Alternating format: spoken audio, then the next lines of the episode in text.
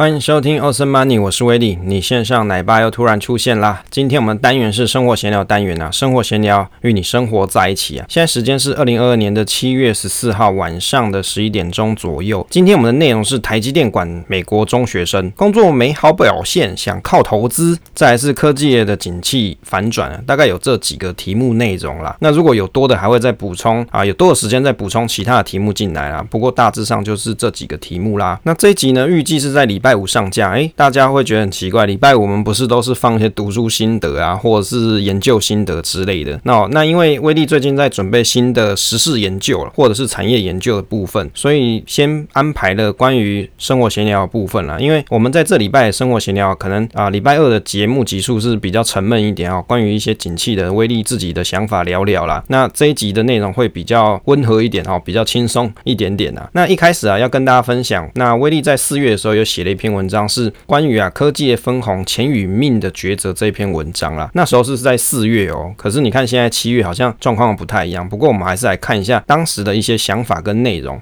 那威力在四月的时候啊，有看了一些新闻连结啊，比如说像系统厂真的像大家说的一样缺人吗？这边系统厂是在讲科技业的系统厂嘛？那严格说起来啊，你也可以当做是哦做一些比如说科技业的板子啊，哦比如说像手机的板子啊，或者是像笔电的板子啊，这些理论上这个就。叫做系统厂在做的事情，好，就是把整个产品兜起来，这是一个系统厂。那当时还有一个新闻连结是台积电四月调薪传八 percent 哦，调了八 percent，以及联咏分红破千万。那那时候有有一个新闻是薪资明细啊外流，然后疯传，结果这个员工的下场好像不是很好。在四月的时候，的确那时候是科技业蛮缺人的。现在这个时间点可能我觉得很缺，可是可能大家不太敢找人，因为现在时间到七月了。在四月那个时候啊，的确科技业是蛮缺人的。不过我觉得啊，缺人是假议题。其实如果你只能给得出卤肉饭的价格，自然就吸引不到人才啊。人才本来就是会往薪资高或是前景好的公司去发展，这个其实蛮正常的。就是你只能给香蕉，那就吸引猴子嘛，大概就是这样啊。那威力的工作环境啊，其实也有遇到像人才断层的情况。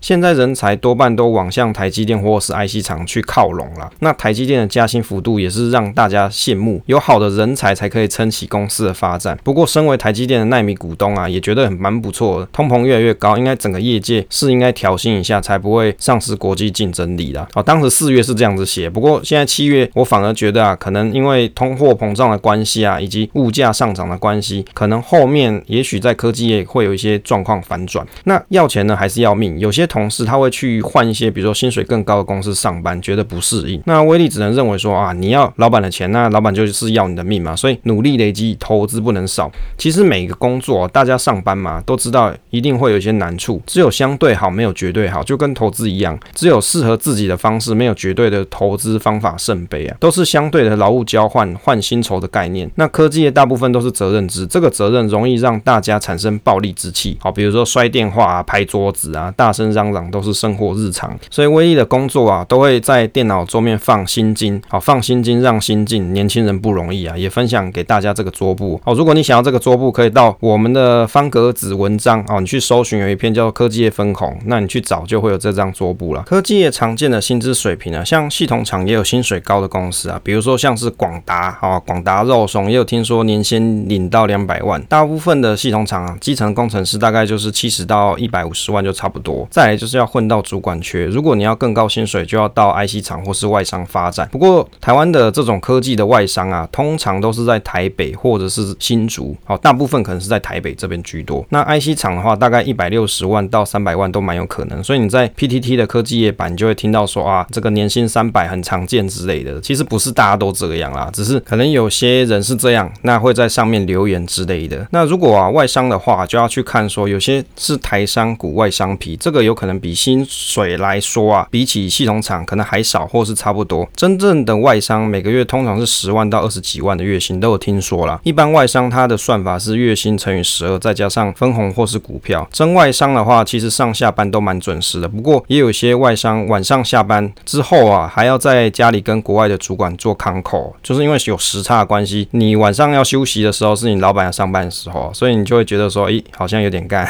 啊，通常外商在台湾啊，通常是资源单位居多，就 supporting 啊，或者是客户服务端产品销售的时候，如果出现萎缩，有时候可能会砍一整个 team，也蛮常见的。例如说像是 ST 啊，意法半导体，一次砍一个部门都有可能哦。好，之前过去威力知道的，那也有些外商资历，可能要跳其他的公司是比较容易一些。外行人是看薪水，内行人就是看你能不能待得住。有的工作它其实很难做，即便工资很高，薪水开给你年薪三百啊，待不到两个月也就受不了，也是零啊。所以早点下班啊，看实在啊，比较实在一点。其实啊，在台湾这种高工时的特性啊，以前威力跟一个外商公司的厂商聊天呢，他是一个德国人来台湾出差一段时间，他觉得哦，台湾人好爱加班哦，他们国家就德国啦，其实他是荷兰人哦，更正他其实是荷兰人，只是他从德国的公司上班，但是来台湾出差。那他们国家六点前就是大家都下班了，就德国工作的时候，那威利就问他说啊，他们主管几点下班啊？他说他们主管也是一样时间下班，所以他觉得哦，台湾的高工时文化真的很奇特。提到这个薪资保密政策哦，像这个广达这个卤肉厂的处长，他泄露分红，这个其实是蛮好笑的。人总有一个炫耀之心，一不小心就要害了自己。练武功练多年就毁于一旦，有很多事情本来就是只能意会不能言传，这个就是最好的案例哦。可能一不小心啊，连工作都不保。当然呢，在台湾公司的这种薪资保密政策文化好像很正常。以前威力去中国出差就发现，当地的同事似乎没有这个文化，就是发薪日当天大家就在比薪水，看谁加班费领得多，领得多就要来请吃饭。这样对他们来说啊，有薪水入账很快就要花掉啊，跟台湾人爱储蓄的特点就不太一样啊。也许是民族啊民情是不太一样的。接着来跟大家讨论这个台积电管美国中学生这一个题目内容啊。其实这个题目内容是台积电又被美国员工吐槽，把我们当中学生看待啊。就是这一个题目是威力在新闻上面看到的，那我觉得蛮有意思，就刚好搭配刚刚前面跟大家讨论到哦，科技业分红钱与命的选择哦，这个议题是相辅相成啊，刚好可以来研究一下差异在哪里哦。台积电因为为了要扩厂以及配合在美国生产晶圆的这件事情，所以也有到美国去设厂。那在美国设厂之后，虽然大部分的主管是从台湾这边哦，可能挖一些台湾的人过去，也许是从台台积电台湾厂的员工啊，拉一些比如说精英干部啊，哦，或者是比较资深的干部过去美国这边。不过大部分的员工啊，可能应该还蛮大部分的员工哦，是要在美国当地找。所以于是就有一些美国员工吐槽，就说台积电管理方式啊，很像把他们当中学生看待，就每个礼拜啊，他们在公办公室里面要待多久都要管。那觉得说台积电有些文化不太 OK，觉得说啊，台积电用台湾人管美国人，还期望美国人就像台湾人一样哦，大概有这样子的言论啊。那很多美国人可能在台积电上班，心情就不太太爽，觉得哦，这个负面观感多于正面，大概有一些负面观感，就像是军事化管理。那军事化管理这件事情，其实在台湾的大家应该都有听说，在台积电里面的公司文化就很像一个军事组织。那比如说，他可能像这个文章里面啊，这个新闻里面就有提到，比如说你早上八点啊要准时上班，但是六点半下班，可能人家就认为你是不良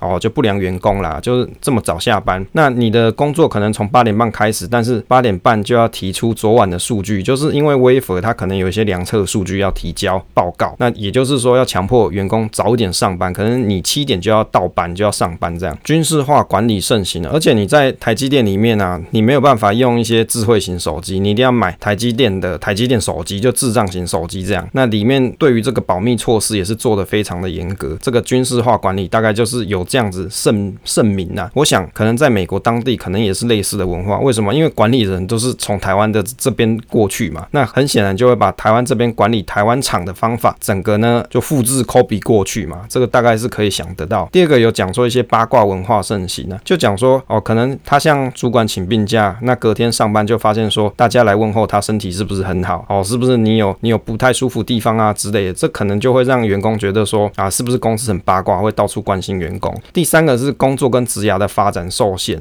那在当地的主管的沟通态度就是我说了算，事情就是这这样哦，新闻上面写的啦。那威力是觉得哦，其实这个就是台积电的一个文化嘛。那其中文章里面的工程师就有建议说，是不是要聘用当地的主管啊，以及要尊重跟信任员工。其实我觉得哦，威力觉得说，你去招揽一些本地的主管可以。以，可是我觉得会有一个问题点，就是台积电上面的高层可能不相信这些本地主管，是可能会这样子。就像威力上班的公司啊，在中国厂这边，哦，中国这边也是有一些主管嘛。那这些主管啊，很多其实都是台湾人，他们不会想说要把重要的职缺放给中国人去去管中国人的公司哦，很奇怪。就是你有一些主管的职缺啊，那你可能就是不放心当地本地人哦，这个是有可能的情况。所以我觉得这个是没有办法这么快改变。那以及啊，他还有提到负面观感，就是会把员工待在办公室里面待多久这个事情是当做一个绩效 performance 啊。这个其实在台湾这边科技业其实很多都这样，就是有的人哦，事情都做完了，他就偏不下班，就一定要归在公司里面演一出哦大戏，有没有？跟马景涛一样哦，我好辛苦哦，我好累好累，这样就要演给别人看。我其实哦觉得这个就是台湾的科技业文化。那把这个东西 copy 到美国去，像我们前一段跟大家讲说德国上班的荷兰人嘛，德国人呃当做他德国人也可以啦，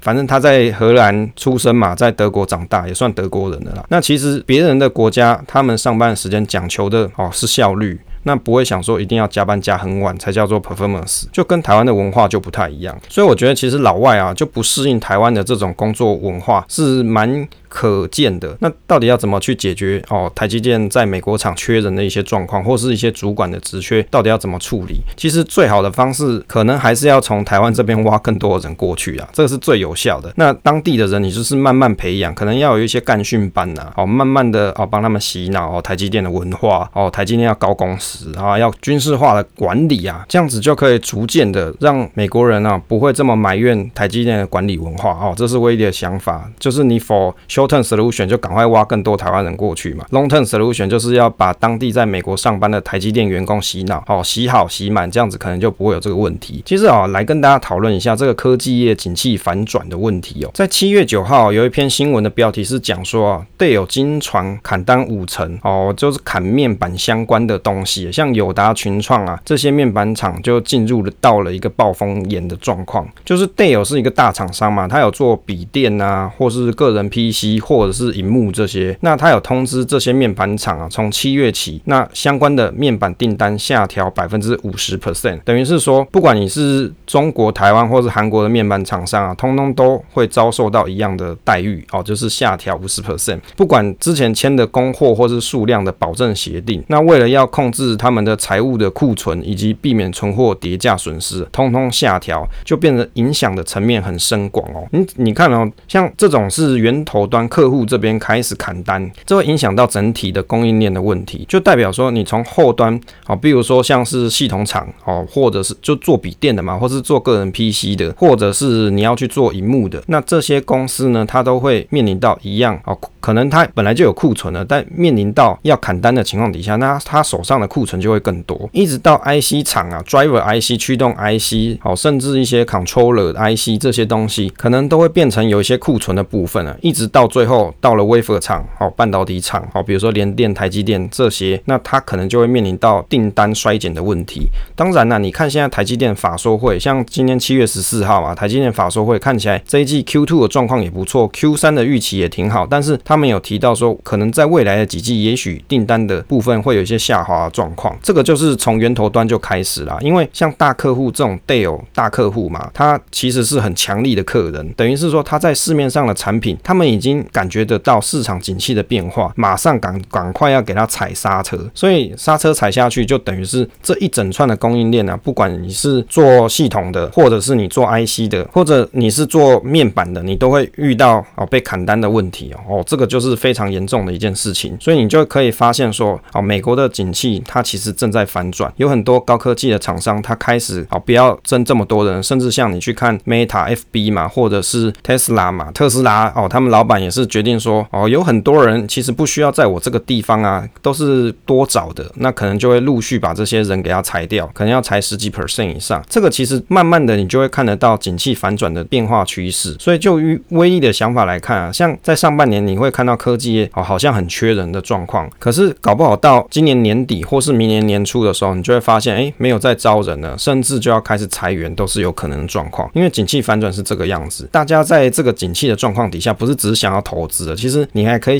看一下你身处的环境是不是开始出现了一些景气的变化，这个慢慢就会影响到你我在生活的世界啦。哦，就慢慢就会有这种感受。所以你在不管你是做投资，或是你要找工作，你可以去感受一下现在世界的变化。那从这些新闻里面啊，你就可以去找寻到一些蛛丝马迹啊。接着来跟大家讨论哦，工作没有好表现，想靠投资这个题目。这个题目呢是在 PTT 上的一个文章，它的全文呢题目是叫做“工作都没有好表现的人想靠投资致富”啊。就有一个版友他在讲说，他看了某一个财经部落格的作者的文章啊，就有提到这个东西。大意是在讲说哦，如果你要比如说你要增加收入的话，你不是只是着眼在投资这件事情，投资并没有那么重要，重要是你要投入更多的时间精力在你自己的自身上啊。比如说你提升你自己，让你可以赚到更多本业的收入。好，投资只是一个让大家有一个人生美梦的出口，大概是这个意思啊。那威力针对这篇文章啊，也来做一下讨论呢。那原 po 是有讲到说，他其实有常常听到这个说法，就是工作都没有好表现的人，想靠投资致富，或是想要做全职投资研究，都是一种逃避的借口，也不容易会成功啊。但是没有实际的数据去证明这些工作上没有好表现的人，他投资也一定是失败。所以他就想要去问大家说，有没有实际去碰过，比如说在工作上表现平平的，甚至没有很好的人，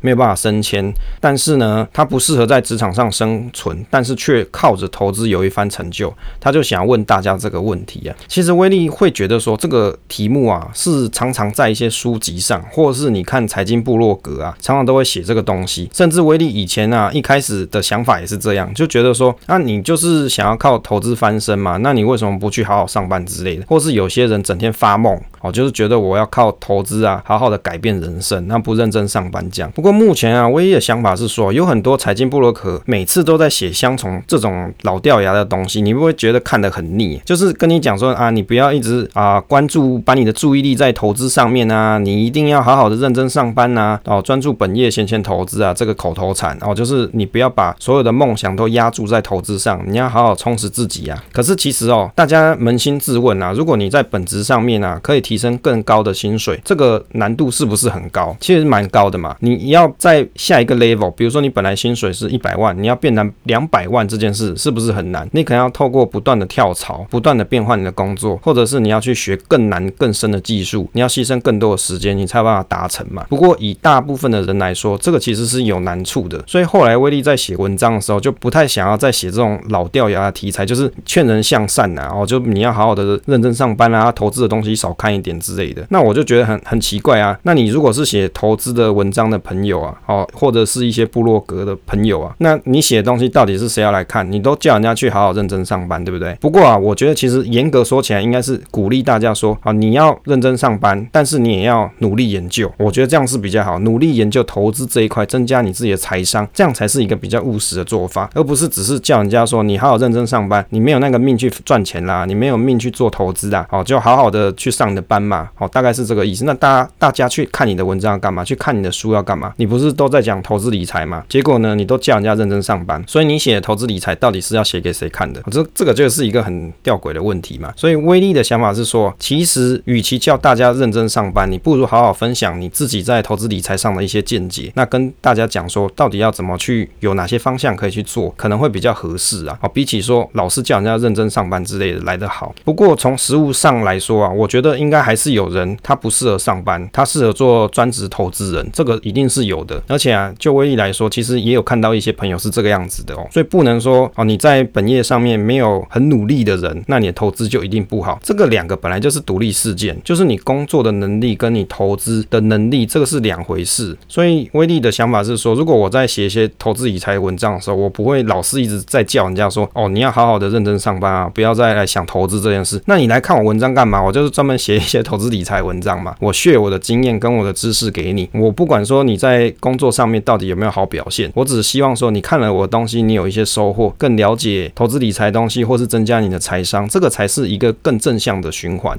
甚至你也可以两个都做很好嘛，就是我工作也做很好，我投资理财也很好。即便我不能财富自由，我有很多梦想，我要养老婆哦，或是我要做哦生意，我要养小孩之类都可以。你人生有很多的梦想，你不一定要提早退休，但是你借由啊投资理财类一些观念或是一些方式，让你未来的生活，甚至是退休的生活能得到一些改善。其实这个就是一个很不错的事情。好，今天跟大家分享内容就是这些啦。分享总是单纯的快乐，期待下一次再见。